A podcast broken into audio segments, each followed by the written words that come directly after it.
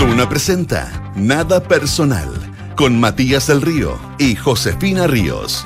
Auspicio de Duoc UC Online. Estudia donde y cuando quieras. Zurich Global Investing APD y Universidad Andrés Bello, acreditada por seis años en nivel de excelencia. Duna, sonidos de tu mundo. ¿Qué tal? ¿Cómo están ustedes?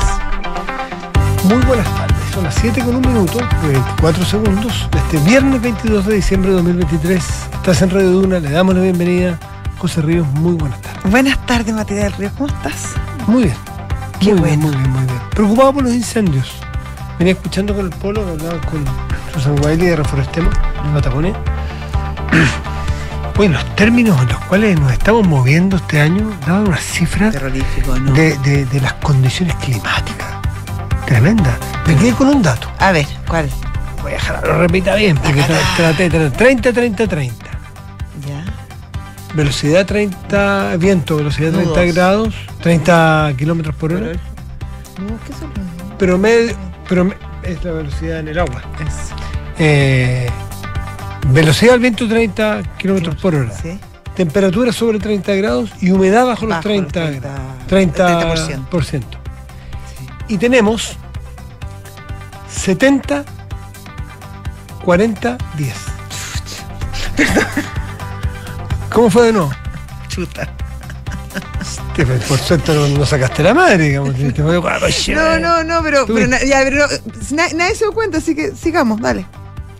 No, hay tres alegatos al Consejo Nacional de Radio. No dije Por- nada tan espantoso. No, están llegando en este momento un aviso del. Consejo Nacional de, Tele- de Radio. Hoy que- estamos hablando los incendios que es bastante más importante sí, que, mi, tres, que cuatro las cosas en que este yo pueda están decir. Por los improperios dichos al aire por Josefina Ríos, pero. Es que me asusté con tu dato. Bueno, espera. Ya. Se esperan para, para este año vientos sobre 70 kilómetros por hora, temperaturas sobre 40 grados, no 30, y humedad bajo el 10%, no 30. Tremendo. Imagínate tú la cantidad de, o sea, en las condiciones en las cuales nos vamos Tenemos a que ser especialmente Es que no nos, queda, cuidadosos. no nos queda otra en el corto plazo, Claro. ser cuidadoso al infinito, al infinito, al infinito. Pero bueno, Y las penas del infierno para el que sea descuidado. Sí, Exactamente, exactamente. Bueno, pero tenemos muchas otras cosas más que comentar. ¿Lo viste Cast? Lo vi acá, no lo vi entero, pero, pero lo leí. Estuve siguiendo la, la entrevista que le hicieron anoche, que dio harto, Sí, estuvo- harto fue material. La primera entrevista que hacía desde que desde que ocurrió lo del domingo pasado, no veía No, sí, está bien. Pero además hizo anuncios. Sí, anunció que va a ser candidato, pa, si lo, si lo banca alguien. Claro. porque tiene que- bueno, esto pero no- tiene un partido pero que tiene partido, harto, harto apoyo. Va a ser candidato por tercera vez, no va a ir a primarias, no ha ido nunca a primarias, pronto No, no, va a ir le a gustan primarias. las primarias. y, le, y quiere enfrentar a Michelle Bachelet porque encuentra que es lo más fácil. Sí. Dado que, a juicio de él, es más fácil demostrarle a la gente los errores de su segundo gobierno. Claro.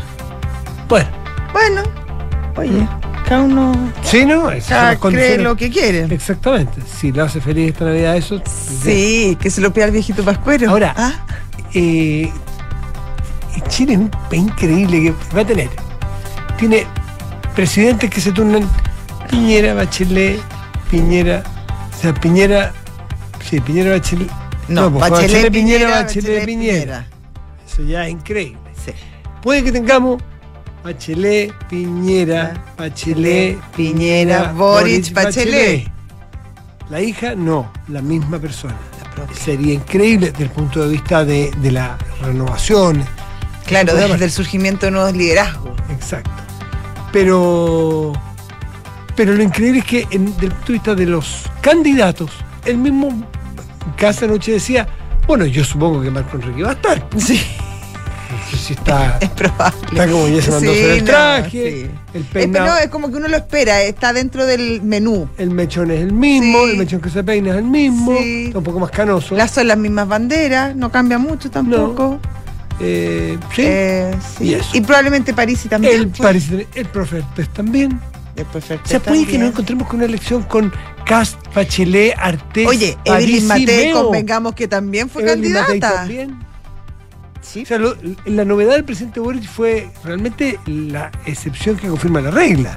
O sea, Pues todo el resto de los Una- nombres Oye, se una estrella repiten. fugaz. Todo el resto, el resto de los nombres se repiten con una. Sí. Y ayer nosotros. No habla, no habla muy bien de, mm, de la renovación y de los cuadros políticos chilenos. Ahora, llama la atención una sola cosa, y ahí hay que ver, claro, cómo, cómo finalmente está estructurado el sistema político, las preferencias políticas en Chile, porque, por ejemplo, y lo hemos conversado antes, Matías, el Partido Comunista sí tiene varias figuras eh, con bastante renombre nacional, con, o sea, que son conocidos Sí. en, en todo el territorio, en 10, todo el territorio. 10. Es el- probablemente pero- es el partido que tiene cuadros Exactamente, mejor y, ubicados. y- y que ha, y que se ha renovado y que han salido nuevos nombres, nombres con proyección. Sin embargo, por cómo está estructurado el tema, eh, claro, hay una posibilidad, pero es- entre Bachelet y, y un candidato del Partido Comunista probablemente la primaria la gana Bachelet, Sí, sí, sí. de todas maneras. Eso, pues, eso, eso. Son muchos nombres repetidos. Ya, eso en cuanto a. mm, sí. ¿Qué? Es que, es que, es que ayer, ayer conversamos con Lagos Weber Ya, y, sí. y- y dijo algo que estábamos muy apurados, muchos temas, Mm. pero dijo algo que pasó un poquito piola. ¿eh?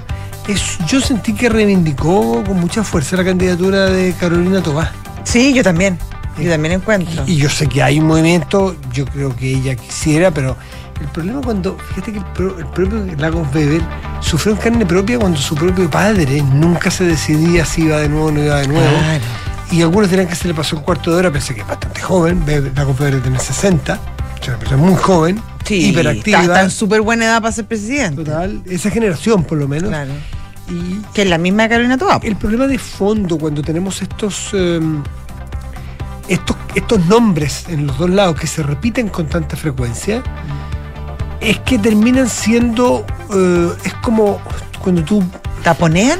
claro, es como cuando tú no permites, cuando crece un árbol Mm. y hace sombra y no permite que crezca nada debajo. Exactamente. Entonces- taponean. Entonces eh, es bien complejo y esto pasa en todos los sectores, no solo en la izquier- izquierda, que un, que un líder tiene que decir con claridad, porque si no produce mucha molestia, si va o no va, porque si después no vas, no permitiste que otros flores florezcan. Exactamente. ¿Mm? Exactamente. Eso, Sí, y lleva pasando un buen tiempo, además. eso, eso, eso. Sí. Ya. eh, Eso en cuanto a la discusión que, de que ya estamos hablando de la presidencial igual. Bueno, eso es muy, eso es muy típico, Sí, es muy gusta, chileno, nos- gusta, gusta, nos entretiene. Sí. Oye, la tercera PM fue, me parece, la que descubrió o, o ahora publicó que mm, quién era este famoso hombre de los 10 millones de pesos que hablaba con tanta faltaban, insistencia hermosilla de que había que cubrirlos. De Viena. Claro, no es un hombre de la CMF como dijo en su momento, sino que sería un economista, un ex asesor de Hacienda, De Hacienda. pero no en su condición de, de asesor de Hacienda, sino más bien en su condición de profesional, Mm. que había prestado asesoría a la señora o señorita, se- señora Leonarda Villalobos. Claro. Está el nombre, está todo, y era una asesoría que le había prestado. Es Había que- cobrado 15 millones de pesos, Sí. pero había logrado pagar 5 nomás. Exactamente. Mm. Eh, se va aclarando, se van consiguiendo más datos de quiénes son las personas que han, que han participado en esto. Se llama Adrián Fuentes. Ahora, no sé si participó en condición de cometer un delito o, No sé, o no va- solo asesoría. Va a venir eh, Leslie Ayala a comentarnos detalles. eh, varios detalles Ya. respecto al- a la persona, al personaje y cuál sería su, su rol en todo este lío. A propósito de líos, ¿qué me dices tú? La ¿Las Condes? de las Condes. Oye, ya no, es que es la segunda. Se le complica bastante el panorama. El, alcaldesa. Sí, el panorama a la alcaldesa Peñalosa, que además sabemos quería ir a la reelección. Y claro, está este tema de los pagos de horas extras por casi 8 mil millones de pesos. Córtala. O sea. Además que entiendo que hay seguimiento de, la de las personas que cobraban, creo que Mega. pucha, sí, pues mega. le Fue hizo- mega. sí, fue Mega, ¿no? Fue mega, sí. Es que le hizo un seguimiento durante una semana y la persona salía a las 6 de la tarde. No, no, o sea. No, y sea, no, hora, y por- hora y- extra y- de y qué. sabes qué pasa? Que si una persona tiene que hacer tantas horas extra, pensemos que a lo mejor hay que con- contratar a otra persona. sí, no, no, sí. está, no está faltando personal, Sí. ¿o no? Pero además, ya, eso es lo segundo. Pero lo primero es que si cobráis hora extra, haz las horas extra. Claro, a la hora extra. Bueno, a eso, eh, bueno, eh, salió este reportaje mega muy bueno y con ese, mm, con esa investigación, el Ministerio Público comenzó una investigación Eso que no han habido todavía querellas ni nada por el estilo, pero Ni siquiera denuncia oficial. todavía no, todavía nada al respecto. Pero ya comenzó una investigación y que se radica en los delitos de alta complejidad. Y, bueno, paralelamente eh, se enfrenta otro juicio respecto al sobreprecio que se habría pagado por la Casa 10, Por así una- se le conoce. Por una casa, claro. Eh, en, los, el ter- CESFAM. claro, en los, terri- en los terrenos para construir el CESFAM de las Condes. Así que por todos lados, bien complicada la situación de la, de la alcaldesa que dijo que ella también iba a comenzar un sumario eh, para investigar en profundidad qué estaba pasando y quién era el que estaba cobrando y cómo se estaba cobrando y que caiga quien caiga, que es una frase que se usa bastante. Sí, vamos a entrarle pronto a ese tema. ¿Qué otros ah, asuntos han Oye, en? Argentina les quieren cobrar la- los costos de seguridad a los, a los, a los que protestan. los cuantificaron en a los 60, manifestantes. 60 millones de Sí. pesos. ¿Qué me dice? Eh, y ahora nadie dice, no, si yo no participé, todas las, porque hice una lista de 14 agrupaciones, claro. Y, y ya han salido varias a decir que no, que ellos no participaron en, en la manifestación. Bueno, le- le- y el gobierno que quiere hacer les pasa la factura, porque el, el principio que hay detrás es decir, hasta cuándo nos gastamos la plata de todo en cosas que son para algunos. Claro. ya sean para prebendas de políticos, Mm. para la casta, como le, dice- le gusta decir a mi ley, ya sea para, para gastarse la plata en aerolínea argentina, que es un desastre, un desangre, eh, y que son poco eficientes, En IPF. eh, en IPF si no son todo lo eficientes, en, en- en- en seguridad, cuando... o sea, aquí- y aquí está muy bien hechito el caso, porque dice, a ver, nos costó 60 millones de pesos todo el, todo el el plan de operati- seguridad, eh, todo el claro. operativo extra. Aquí está la factura, ¿se la mandamos a los que organizaron o dejamos que la paguen todos los argentinos? In- Y, y es muy estratégicamente muy inteligente porque empieza a poner a, a producir el cambio cultural de que le dice al argentino medio dice yo no tengo por qué pagar en realidad pues ¿por qué me va a costar a, si yo no fui a manifestar. Claro, ¿por qué con mis impuestos se van a pagar los impuestos si yo no fui y hubiera querido ir? Entonces es, es interesante cómo está, está diseñado claro. el plan uno a uno de, de partida. Tú sabes que abrieron, hablamos de la línea El 100, teléfono, oye, que han habido 16 cantidades de denuncias por 16 extorsión. Mil denuncias por extorsión, porque ¿qué hacen estos, estos dueños, estos gerentes de la pobreza? Estos que ge- gestionan pobreza Sí. con platas públicas. Sí. Son dueños de los, de los, de los em, de- dueños, entre comillas, de los receptores de estas ayudas. Debiendo ser directamente los pobres del país los que reciben la plata del país. Claro. Pues no, pasan por estas fundaciones, por estas asociaciones. El, el- el caso de la Fundación Evita, no es fundación, pero se llama la...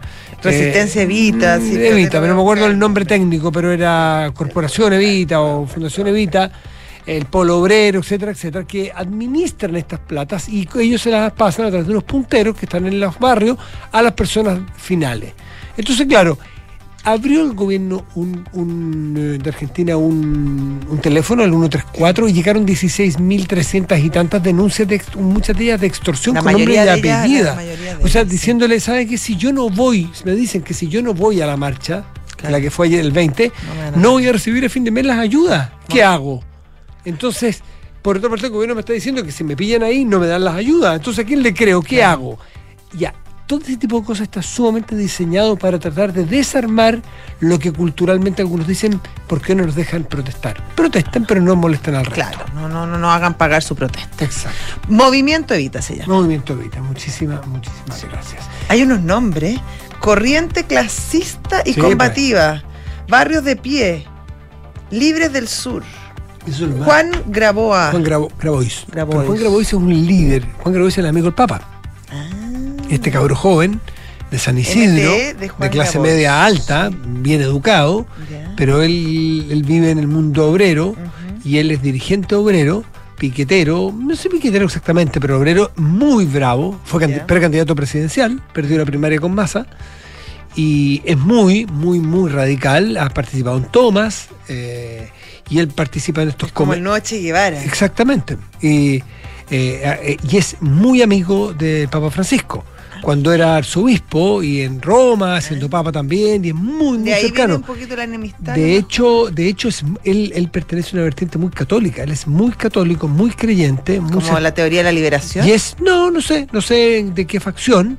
eh, me imagino que no fiducia, pero. No, pero- ni- de los Dei, digamos, pero, pero es. eh, ni Legionario de Cristo, Cristo no. tampoco. Pero. eh, pero es muy radical, es muy, es muy combativo y es muy militante. Y él, él no estuvo el otro día sin la marcha. Así es que Así que así con estos personajes que van apareciendo en la política argentina. Oye, y quieren querellarse contra estos, extorsionadores. Exactamente, bueno, además eh, van a la fiscalía con todos estos casos para todas las personas que extorsionaron y para todas las personas que golpearon a los hubo detenidos, los que golpearon a los policías. No les va a ir nadie Está, está, está, tensa la cosa. Son las 7 de la tarde con 16 minutos, está haciendo una. Nada personal.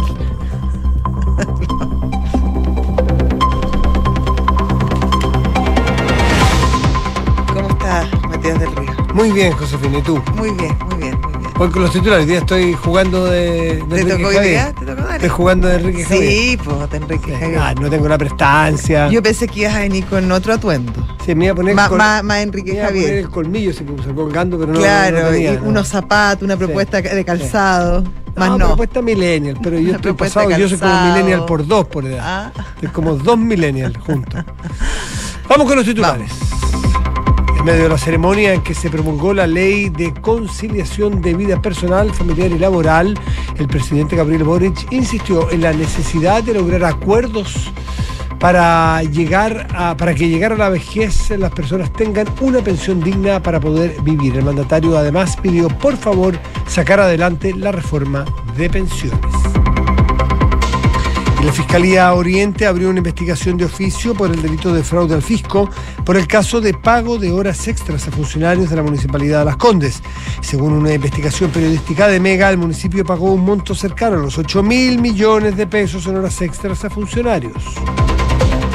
El gobierno peruano respondió a la Corte Interamericana de Derechos Humanos que no ha existido desacato alguno en el indulto otorgado al expresidente Alberto Fujimori Fujimori. Según el comunicado, las sentencias en su contra por las matanzas de Barrios Alto y La Cantuta fueron ejecutadas en su momento y aseguraron que el Estado peruano es plenamente respetuoso de los tratados y decisiones del sistema de promoción y protección de los derechos humanos. Luis Suárez fichó por el Inter de Miami y se sumará así al plantel de Messi y Busquets y Jordi Alba. El uruguayo llega con un contrato por dos años, efectivo desde enero. Todavía no se sabe si llegará como jugador franquicia o bajo otra fórmula dentro de las normativas de la MLS. son bien amigos además, ¿o no? Son muy amigos. Súper amigos. Por supuesto, pues son súper, súper amigos, exactamente. Oye, a propósito. ah, de una, sí, cuéntame, cuéntame. No, dale, dale, dale. Probablemente más. Sí, en la final del eh, Mundial de Clubes, el Manchester City se impuso por cuatro goles a cero uh, sobre el Botafogo. Pero Fluminense, Fluminense, Sobre el Fluminense. 4 a 0 eh, el, Flu. En un. Eh, bueno, el marcador habla bastante. es, bastante elocuente, pero lo, increíble es lo que muestra las diferencias, porque los equipos brasileños dominan con mucha fuerza. Los argentinos le hacen la pelea, pero dominan con mucha fuerza el, fútbol latinoamericano. Pero mira la diferencia cuando va a jugar con uno de los grandes de Europa. Antiguamente estas copas las solían ganar, los latinoamericanos. Los, brasileños, los, argentinos. Aquí un 4-0 inapelable. Oye, hablando del. ¿Cómo se llama el equipo? ¿El Fluminense? ¿O el, Miami City? El Miami. Inter de Miami. Inter de Miami? ¿Tú viste el documental de Beckham? Sí, claro. Qué bueno. Bueno, él es dueño. Sí, pues él es uno de los dueños. Por eso me acordé, pues, si no, no fue ah. como una asociación libre. ¿Ya? Eh, me encantó el documental. Sí, ¿eh? Lo encontré súper entretenido. ¿Sabes qué me, qué me pasó con el documental? Uno, me acordé de una época, porque claro, yo estaba me acuerdo de Beckham, perfecto, y de toda su, de toda su, de toda su carrera, etcétera. Pero además encontré que, además del fútbol que he entretenido, cómo con Beckham nacen estas superestrellas del fútbol, que van mucho más allá de su habilidad o de su talento para jugar a la pelota, y cómo se transforman en, rockstars mundiales. Mm. Esa gira que hacen a Asia. Eh, el Real Madrid hizo eso con los Galácticos. Fue impresionante. ese equipo tenía unos, tenía tenía a Ronaldo, a Ronaldo Nazario, mm, tenía a tenía al portugués, a, Figo, a Figo, tenía a, a Roberto Carlos, a Roberto Carlos del volante, que era una sí, simpatía. pero Zinedine Zidane, ese nombre que no me, cae, no me no me cae. Sisu. Beckham, no, un equipazo. Equipazo. Pero no ganaron tantas cosas. No, no tanto. No, no ganaron tantas Oye, ya que cosas. estás tú en la fase de, de promover y de, de recomendar, Ya. yo les quiero recomendar una peli que vi anoche. Ya. No la he podido terminar porque se me hizo muy tarde, Ya. no es corta, y se llama Maestro, que es de Netflix. Ya. Y Maestro es la no es una es una película biográfica de Leonard Bernstein, ni más Ya. ni menos. De Lenny, claro. Bernstein, eh, que es Director de orquesta. probablemente Claro. el director de el último gran director Sí. de orquesta del mundo, ¿no es cierto? Probablemente sí. Eh, norteamericano que murió, habrá muerto, no sé, hay que buscar Google hace no sé, poco. pero no- es, no hace es- mucho es relativamente, re- relativamente reciente, figura estelar totalmente, dominador de toda la escena de, de- de la música clásica del mundo como director de orquesta.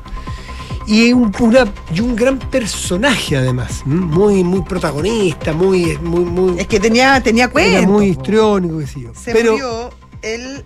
Ah, no, hace un tiempo ya. ¿sí? 14 de octubre de 1990. Mira cómo pasa el tiempo. No te lo puedo creer. Sí, bien impresionante. Wow. Sí. 33 años, ya. Mira, ya casi me, mi sor- me edad. sorprendiste, hubiera dicho 2008. Yo ya, pero en fin. Bueno el dato entonces. Sí. Pero ¿cuál es, ¿cuál es la aproximación que tenemos a esa película? Es que él fue casado, su mujer era chilena.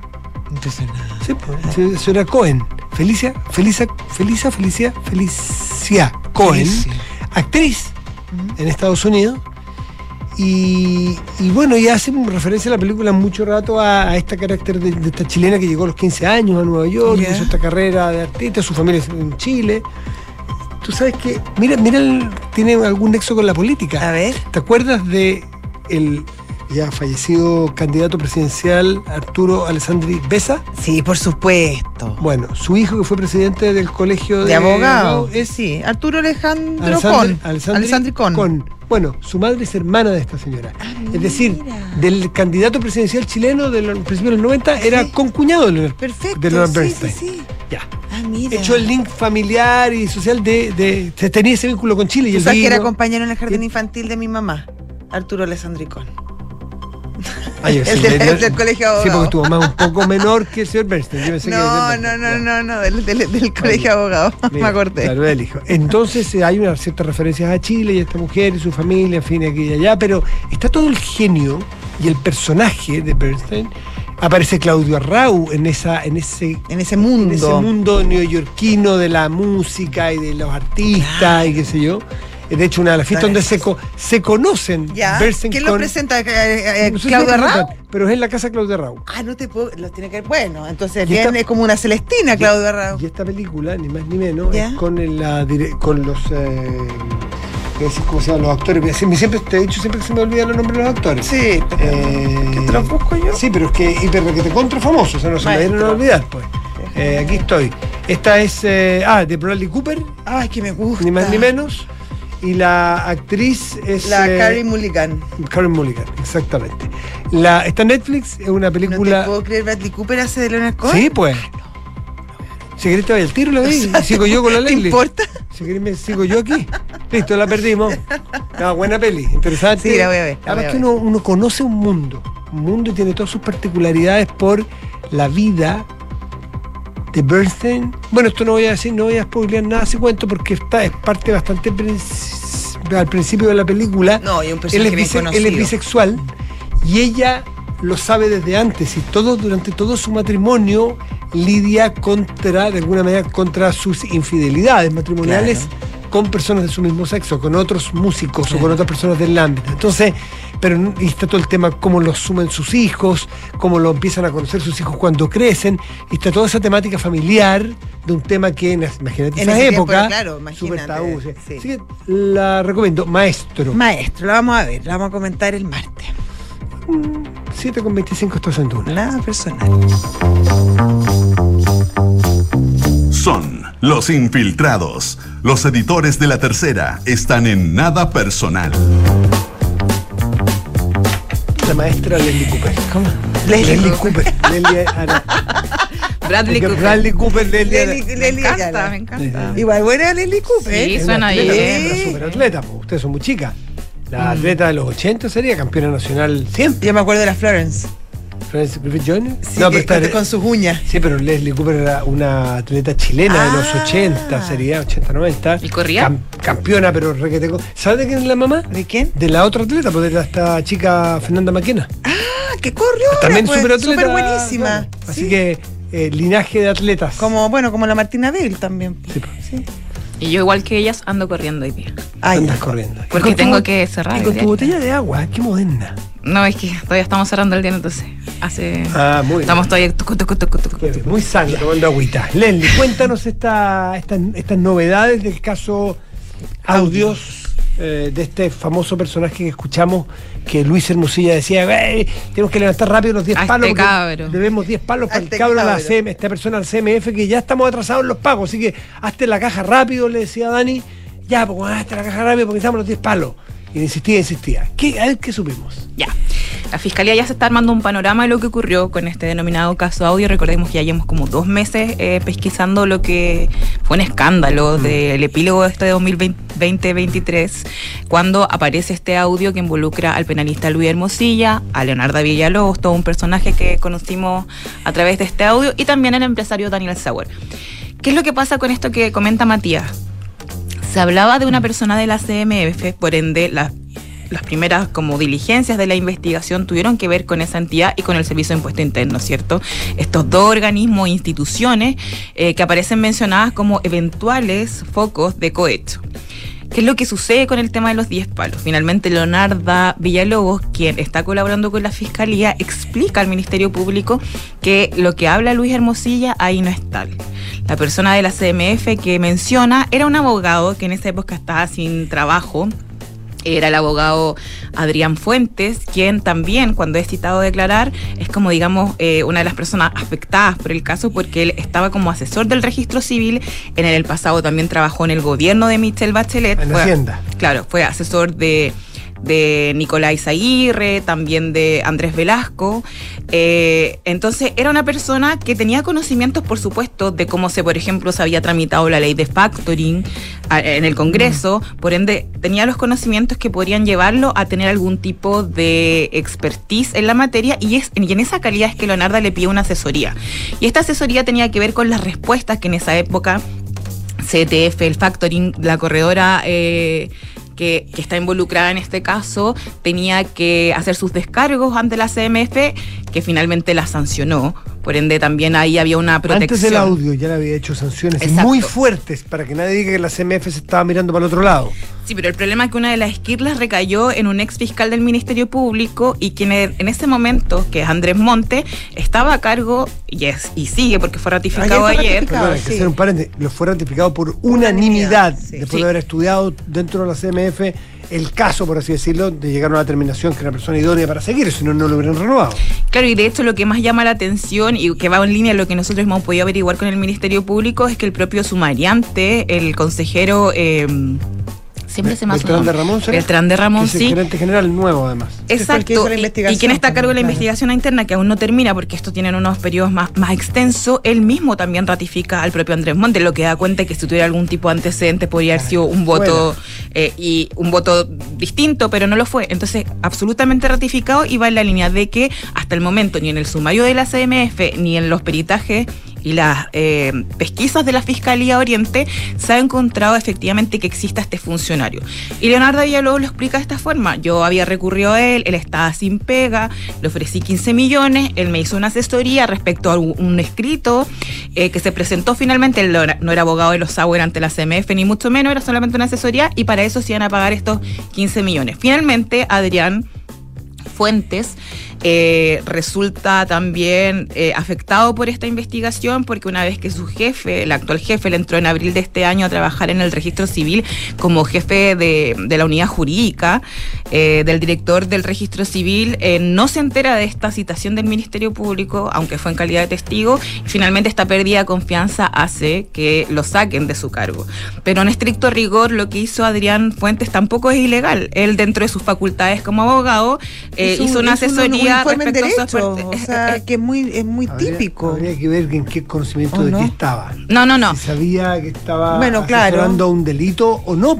No, no, pero es que esta asesoría tiene que ver con materias técnicas de quienes eso, conocen cómo eso, se no tramita. se le puede condenar a priori al señor Adrián, Adrián Fuente. Adrián Fuente por haber prestado esta asesoría porque a lo mejor le pidieron que se manifestara sobre Y un claro. determinado punto y no tenía por qué saber lo que había y él detrás, tampoco tenía por qué saber que paralelamente se estaban ofreciendo plata, si es que se ofrecieron Claro. finalmente, en el servicio de impuesto Sí, interno po. en otras partes. O sea, que se estaba eh, engendrando un fraude. Ojo con las condenas al voleo, equipo. Sí, ¿eh? po. Por eso te Porque digo, o sea, alguien- una de las personas afectadas en su imagen justamente era el ex fiscal Andrés Monte y un poco ya se va despejando la línea investigativa del Ministerio Público. Nosotros entendemos que en el caso de la CMF ya está bastante resuelto de que esto habría sido un bluff del propio eh, Luis Hermosilla. De hecho, entiendo que la abogada eh, Leonarda Villalobos cuando declara a la fiscalía ella dice que en esa reunión que ella misma está registrando, de hecho, gracias a ella, Mm. eh, tenemos eh, el conocimiento de esta reunión cuando Luis Hermosilla habla de este de, de este chico, de este cabro de la. CMF, ella como que casi lo queda mirando así como que no es de la CMF, nos está ayudando con, con términos concretos con Porque entienda cómo funciona, claro. Claro. Cuando nosotros sacamos el nombre de Adrián Fuente, que entendíamos que era un testigo bastante clave para el caso en los primer- las primeras semanas de que estalla este escándalo, eh, hay otra persona que también se vio afectada, y es la Marcela Gómez. La periodista Marcela Gómez, claro, claro. porque quien con estaba- e- eso te iba a preguntar, con ella habló. Claro, porque ella cuando ve el nombre de Adrián Fuente, ella obviamente... eh, Trabajaron juntos en el Ministerio de Hacienda. Claro, se conocían de trabajo, eh, ¿Por qué vio el antiguo. nombre? ¿En qué momento lo vio? ¿Cómo llega a toparse? ¿Cómo Porque nosotros lo destacamos en la tercera PM como Ah. el hombre clave que estaba declarando, que era asesor del registro civil y quien habría sido uno de los contactos de Leonarda en cuanto a la asesoría.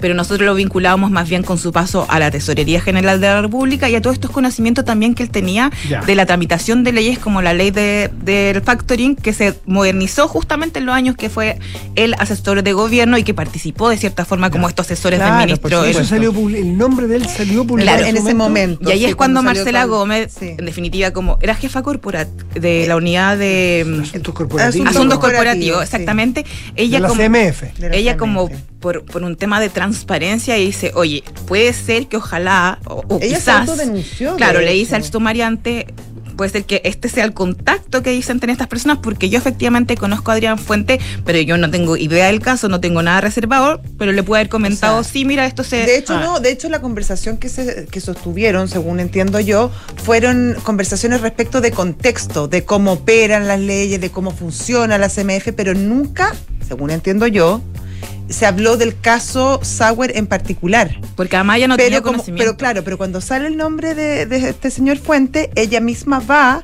donde del señor de Ramón y se autodenuncia diciendo los estándares de la CMF son tan altos que quizás acá puede haber un problema. Y ella entrega, de hecho, los datos en esa oportunidad. Sí, exactamente. De hecho, el comunicado de la CMF es bien claro que eh, el, el, el sumariante estaba por suspenderla mientras se terminaba el sumario y sin embargo es la presidenta, la directora presidenta, ¿cómo se dice? de la CMF, presidenta. Solange Bernstein, Sí. yo creo que es... Bueno, Pero- es la, la manda más de este organismo que en definitiva por pérdida de confianza decide sacarla.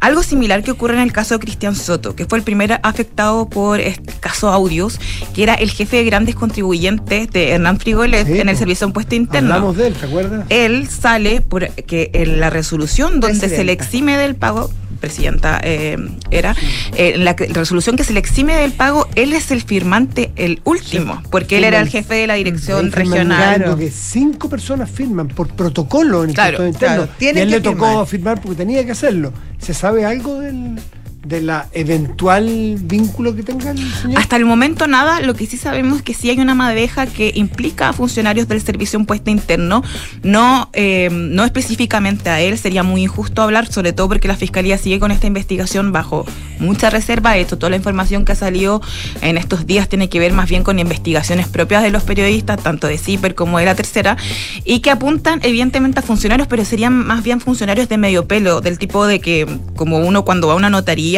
eh, me imagino que hay abogados que conocen a todos los funcionarios que están en la zona notaría, y Leonardo Villalobos efectivamente pasaba y vivía en la división de grandes contribuyentes porque a eso se dedicaba. Ahora, No se ha despejado bien el pago de coima en ese sentido, pero ya se va eh, aclarando lo que ocurrió en la CMF, lo que le da, por supuesto, tranquilidad también a una persona como Andrés Montes, que vio en algún momento que este, este caso le podría eh, haber perjudicado su renovación en este cargo y, sin embargo, ayer recibe este espaldarazo de todos los directores. creo que para él fue un súper alivio, porque mucha que quedó en maltrecho y mal, mal parado en un momento que sale nombrado. En ese, ¿A quién le hubiera gustado salir siquiera nombrado?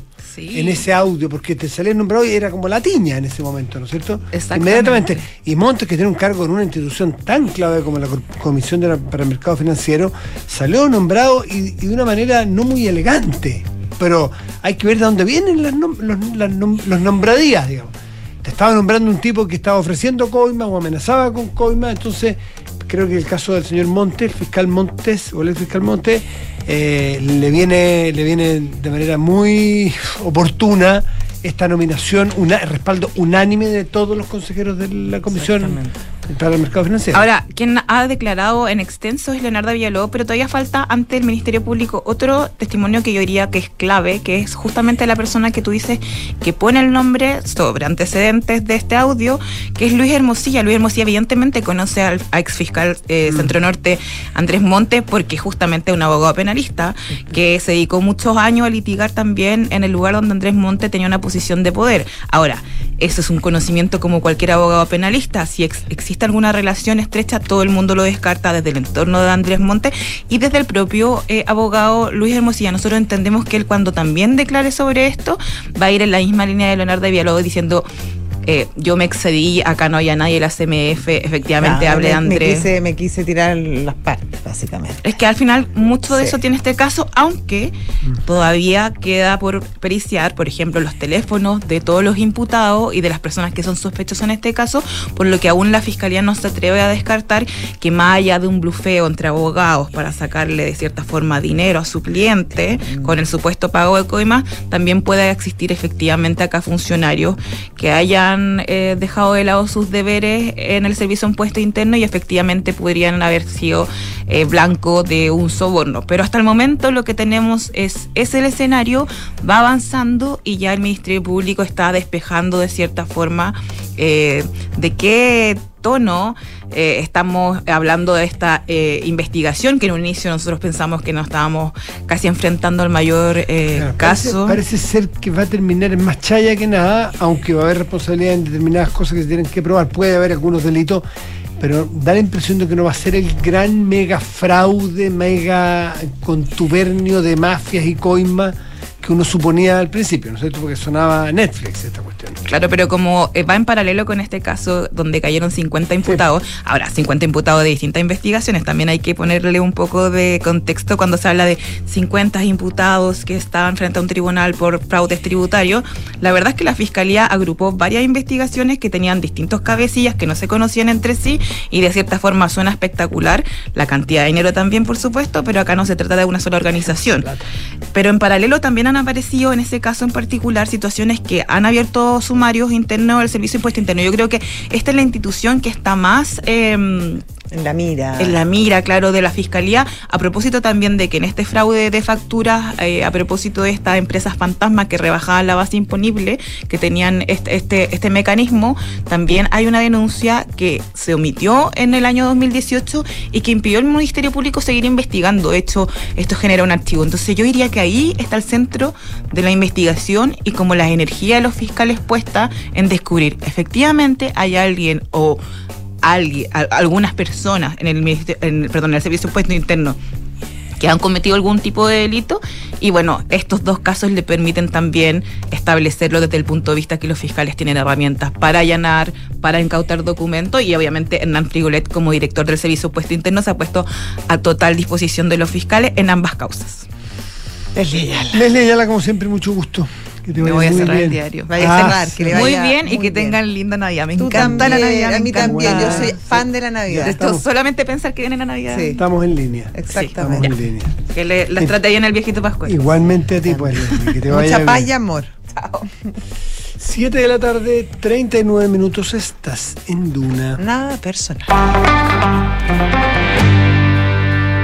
no le hemos dado la suficiente importancia a lo que está ocurriendo en el Mar Rojo. Tremendo. El Mar Rojo es aquel mar que divide África y Asia y que en la parte norte está el canal de Suez, Egipto, Egipto. que conecta justamente el Mar Rojo con el mar Mediterráneo. ¿Por qué decimos esto? Bueno, para, para la ubicación geográfica, contexto geográfico, pero también uno queda helado con la cantidad de, o con la importancia estratégica que tiene para el mundo 30%. y para el comercio mundial. 30% del comercio mundial transita por esa ruta. ¿Cómo anda con el canal de Panamá? No sé. Pero son no sé, pero es muchísimo, el 30%. Claro. Es un tercio del Sí, comercio sí, sí. mundial transita por esa ruta. Porque además abastece al continente lejos más poblado que es Asia. Claro. Entonces, claro, yo no sé, no, realmente si alguien sabe en el WhatsApp, algún, siempre hay algún experto que, Sí, sabe esos datos. estrecho, sí. cómo anda en, la, en, en- en- En relación. en peso específico o en, claro, peso relativo el canal de Panamá con el canal de Suez, pero, pero, pero ambos son Súper son importante. requete contra importantes para el tránsito mundial del comercio, porque el comercio sigue haciéndose en buena parte Sí. Por vía marítima. Exactamente. Miren ustedes cómo lo que ocurrió para la pandemia cuando se, se provocó este desequilibrio de los flujos de containers que quedaron varados en un puerto y no en otro, no había cómo llevarlos a un lugar de o a otro. ese es el temor ahora también. Eh, exactamente. Sí. Entonces, eh, en fin. ¿Qué es lo que ocurre allí? El, naturalmente, el, el Mar Rojo tiene hacia el este, hacia el oriente, tiene eh, toda la península arábiga eh, y tiene desde Egipto, desde, desde Palestina, o sea, Egi- Egi- Israel, perdón, Sí. Israel, Palestina no llega, Israel. Israel, Egipto, Egipto, Jordania. bueno, tiene, un- tiene Sí. todos estos países y al otro lado tiene África, pero es, es relativamente estrecho. Ese es uno de los lugares, bueno, llega hasta el Océano Índico abajo, ¿no es cierto? Sale el Mar Rojo hacia el, hacia el sur, hacia el Océano Índico. Sí. Y ese conecta a su vez hacia el resto de Asia. Exactamente. ¿Mm? Hacia China y yo, Japón, India. Exactamente. Entonces, la importancia en el tránsito, en el tráfico, perdón, en el tráfico comercial de- marítimo es absoluta y completamente central, viga maestra del comercio mundial.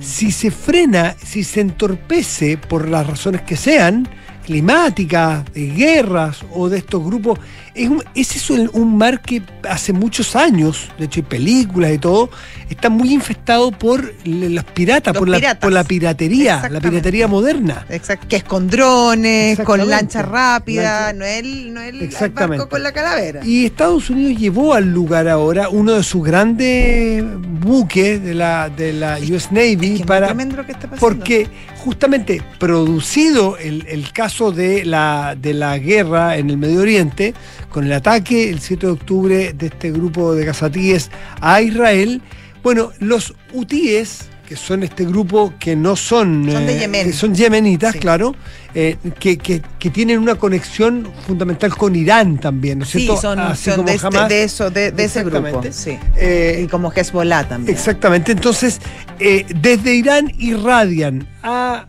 eh, Hamas, con lo que ya conocemos, Sí. irradian su poder y su poder de fuego a estos hutíes que están en Yemen Sí. eh, y, y- y ellos eh, tienen o quieren el control del Mar Rojo y están justamente atacando con mucha fuerza a muchos de los barcos que eh, han sido protegidos dentro de lo posible Oh, por, sí. mira, fíjate, las grandes potencias del mundo han mandado sus barcos Sí, para poder pro- Inglaterra, para eh, poder Estados Unidos. proteger justamente ese corredor. Pero no solo eso, Matías, la- las navieras, las más importantes, Maersk y todas estas gigantes, han cortaron los viajes. Mm. No están viajando a la zona, obviamente, por el peligro que significa. Los ataques son sangrientos, se roban todo, además. Y la verdad que eh, muchas de estas navieras han suspendido la ruta, lo que obviamente está teniendo un impacto no menor en el comercio mundial y en los precios. Y de hecho, es uno de los conflictos geopolíticos más complejos y que podría afectar incluso más que el conflicto de Hamas con Israel eh, en todo lo que es logística mundial. Tal cual. Sabemos cuándo se afecta la logística, cómo se afectan los precios, cómo se afecta Sí, o sea, la inflación. los exactamente, el abastecimiento, luego Sí. los precios, luego la inflación. Claro. Cuando el mundo está bajándole la fiebre de la inflación, eh, con, con- con medidas súper dolorosas para el crecimiento de las economías. Entonces, esto tiene un, un- un relato directo y una conexión directa con la economía que puede verse afectada. Hace muy poco se le suma, que no tiene nada que ver con los hutíes ni con el conflicto del Medio Oriente, hay un, pro- hubo un problema importantísimo en el canal de Panamá, también de abastecimiento y de paso de los de, los, de barcos, con lo cual también produjo muchos, Sí, muchos un efectos atochamiento tremendo. Exactamente. Eh, que también eh, afectó al abastecimiento y a los precios de muchísimos productos, sobre todo en épocas navideñas. ¿Te acuerdas una vez en el canal de Suez hace un par de años Que se quedó varado se un- quedó varado un, un Claro. barco y fue tremendo? Exactamente. Y habían colas y colas y colas de barco esperando para poder pasar. Un mal manejo hizo que el barco Sí, se eh, como que encallara. eh, eh, encalló Sí, de lado. ¿ah? exactamente. Eh, la, la proa eh, se fue a babor y quedó estallado, Bueno, y quedó encallado y quedó haciendo una barrera, Sí, como, un, como un obstáculo. Bueno, de hecho, por eso ahora los, los puertos y por eso en el fondo Chile ahí tiene que hay un desafío importante. Están haciendo estos megapuertos, por ejemplo, el que hizo el Perú en el Callao, Está que está haciendo, que puede recibir estos megabarcos que obviamente fomentan el comercio y Mm. facilitan. Y Chile, que era hasta ahora uno de los puertos, uno de los destinos. Sí, no, bueno, candidato ya no fue, pues, o sea, tendría que buscarse algún lugar. Pero, pero claro, o sea, ten- va a tener que activar ese, ese músculo, porque si no vamos a ir quedando atroz en todo lo que es también abastecimiento del comercio. Ojo entonces con lo que ocurre con este grupo eh, radical eh, islámico, los hutíes en Yemen, que han entorpecido y han eh, complicado con, con ataques muy violentos, con drones y con tecnología, a los barcos comerciales que navegan del Mar Rojo hacia el canal de Suez para conectar con el mar Mediterráneo. 7 de la tarde, 46 minutos, estás en Duna. Nada personal. Y saludamos a nuestros patrocinadores y partimos saludando a la Universidad Andrés Bello, acreditada en Chile en nivel de excelencia por seis años y en Estados Unidos por el máximo periodo. Invita a su simulador de becas. Becas hasta un 100% en arancel y matrícula en www.una.cl. Cierra los ojos e imagínate el futuro. Se ve bien, ¿cierto? Bueno, con el APB de Zurich puede ser aún mejor, porque ahorrando desde hoy construyes un mejor mañana. Abre hoy tu APB en zurich.c. Estamos a pocos días de aprovechar el, el- el beneficio tributario, se, se deposita hasta el tope, eh, que son, me Exacto. parece que son 600 UF, me parece, eh, hasta, el, tren- hasta el último día de diciembre. Hasta el 29. Sí, el 29, 30. Claro, el 29 Claro. es el último día hábil, tienes Hábil. toda la razón. Estamos terminando el año y todos nos preguntamos, ¿cómo se viene el 24? ¿Cuáles serán los grandes temas del próximo año? ¿Qué sectores serán los más desafiados? Descubre todo eso y mucho más en el especial aniversario Pulso este sábado junto a la tercera. No te pierdas la visión estratégica que necesitas para enfrentar el 2024.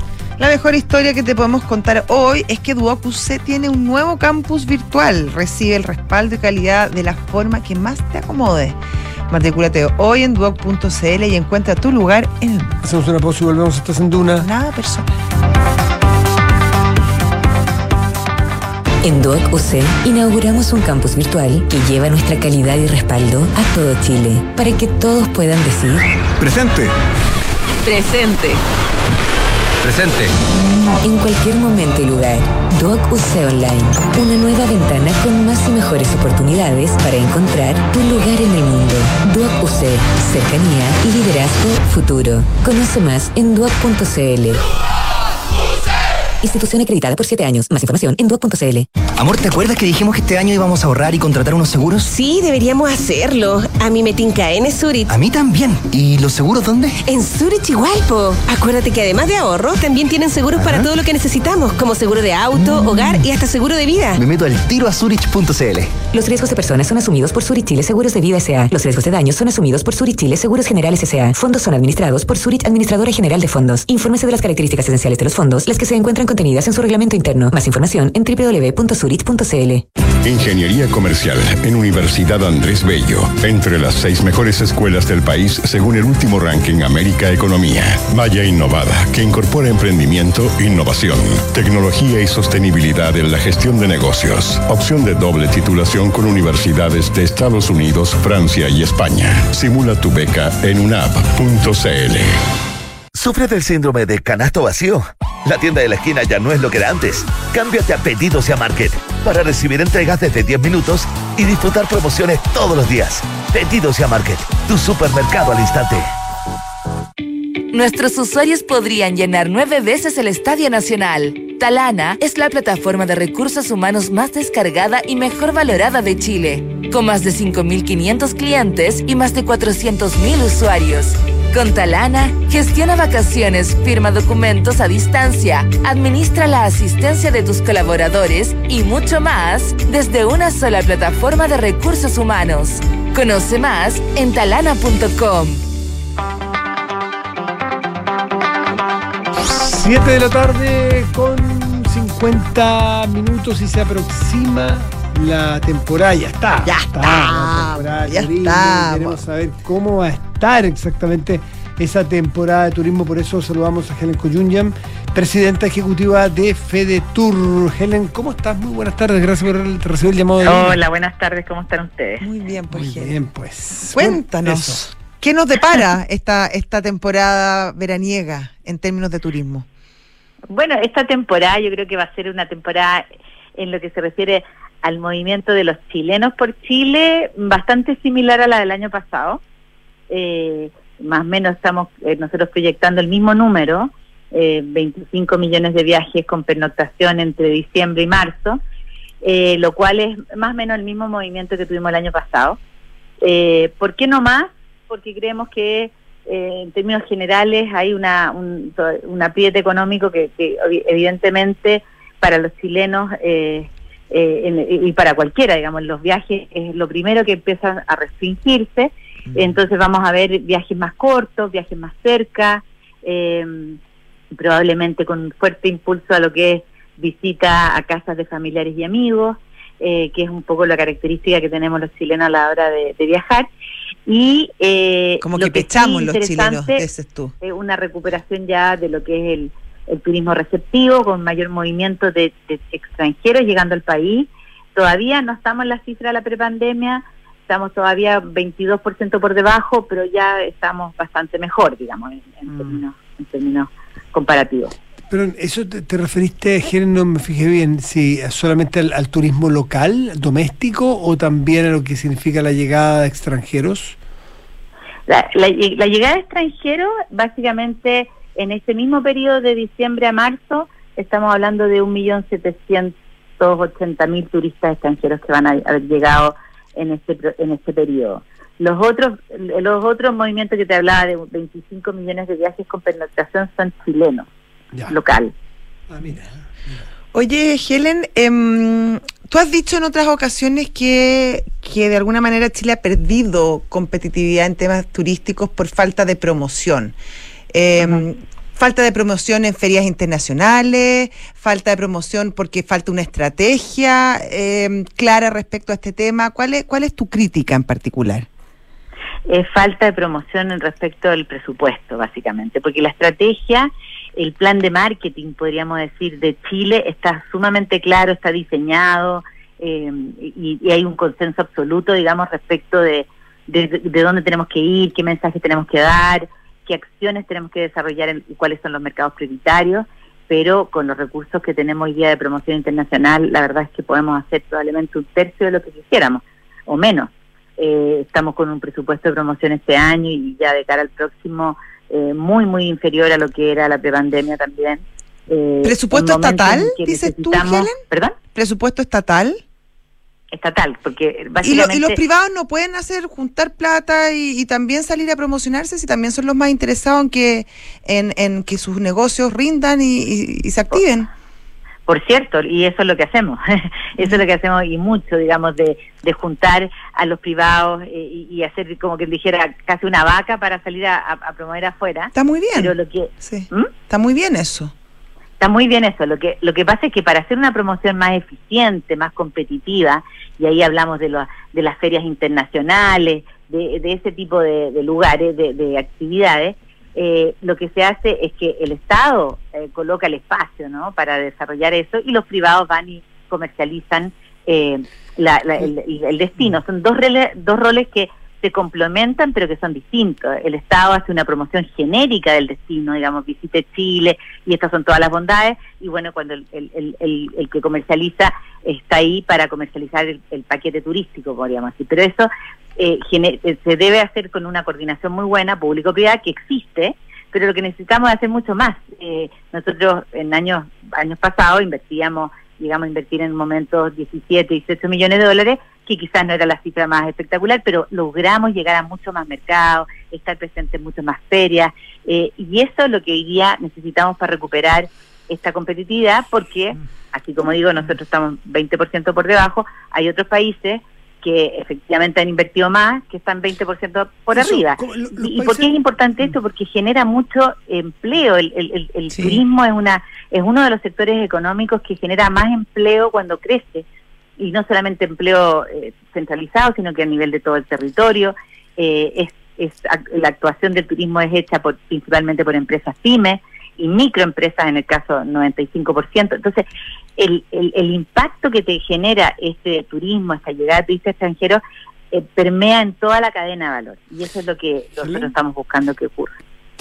Yo me imagino que debe haber una suerte de, de ratio bien establecida en cuanto a, qué porcentaje del producto invertimos, para ver cómo andamos en el tiempo. Chile, como país, cuánto invierte en promoción en, el extranjero para turismo y cómo andamos en comparación con, por ejemplo, los mejores países del mundo en esto, los que tienen más, más ventas, por así decirlo, en turismo son, me parece que España, Italia, Estados Unidos, por ahí deben andar, ¿no es cierto?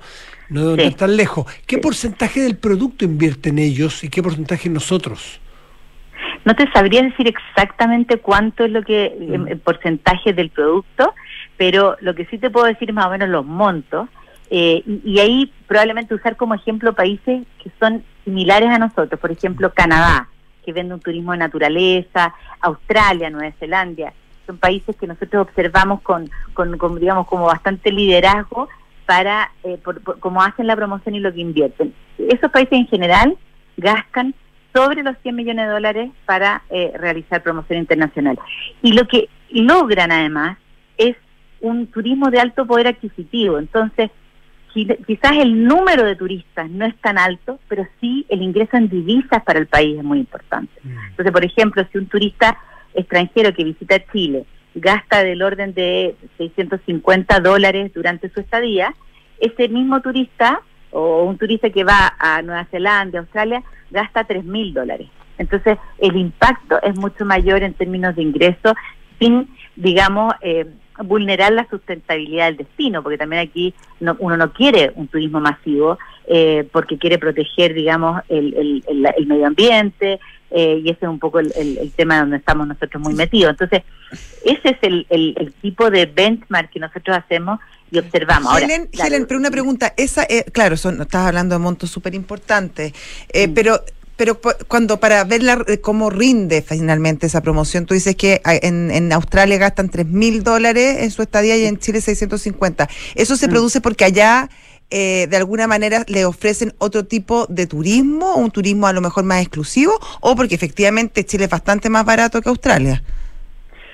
por una serie de, elementos yo diría que hay un hay una hay un hay un, producto turístico que efectivamente es de un precio mayor pero porque tiene claro una oferta de, de, una experiencia más exclusiva probablemente de, un, de una, una, experiencia de un nivel muy alto y hace que el, el producto sea eh, evidentemente más caro pero también eh, lo que es interesante es que va a un público que está disponible para pagar eso. Eh, y ahí van a, nichos, por ejemplo, nosotros competimos con Canadá, con Australia, Nueva Zelanda, sigo con el mismo ejemplo del turismo naturaleza, cuando nos vamos, por ejemplo, a la costa oeste de Estados Unidos, hablamos de California, San Francisco, toda esa zona, eh, son eh, es un público que le interesa mucho el turismo de naturaleza. Entonces ellos están ahí decidiendo, son personas que tienen poder adquisitivo importante y determinan si van a ir a Chile o van a ir a Nueva Zelanda o van a ir a Australia porque hay una mucho mayor promoción, más interesante, con mayor relato, con todo, de esos países, es que deciden ir para allá. Son países más seguros también. Claro, entonces nosotros eh, lo que queremos es buscar ese, ese marketing eh, que tenemos sumamente claro que nos iría muy bien, pero necesitamos tener más recursos para eso. Eso es básicamente lo que, lo que planteamos. Y yo diría que en términos de qué hacer y cómo hacer, hay bastante consenso con entre el gobierno y el sector privado. en eso no tenemos mayores, digamos, discusiones al respecto. Estamos bien alineados, digamos. Helen Coyunyan, presidenta ejecutiva de FEDETUR, muchísimas gracias por conversar con Duna, como siempre. Que estés muy bien. Gracias a ustedes, felicidades. gracias, felices fiestas. Y nosotros nos vamos, nos vamos ya, los despedimos, los dejamos con Terapia Chilensis. Antes, Visionarios. que tengan un muy buen resto de día, un estupendo fin de semana, ojalá con los seres queridos y cercanos, los que puedan, los que no, que se sientan acompañados con alguien, Sí. porque estas son fechas sensibles para muchos, son fechas de recuerdo, de familia y fechas donde, donde reina la, no sé, es de Sí, las fechas son, por lo menos sens- que- son fechas sensibles, Sí, son son fechas muy bonitas. son muy bonitas. Muy bonitas. Con muchos recuerdos de la Sí, infancia. Sí, yo creo que es de las fechas más, más bonitas del año. Y claro, un abrazo a todos y mucha paz y amor. Josefina, que tengas un estupendo fin de semana y una muy feliz Navidad con tu familia. Tú también, Matías. Hasta, mm, Hasta el martes. Hasta el martes. Y a ustedes también les deseamos lo mismo. Mucha felicidad. Chao.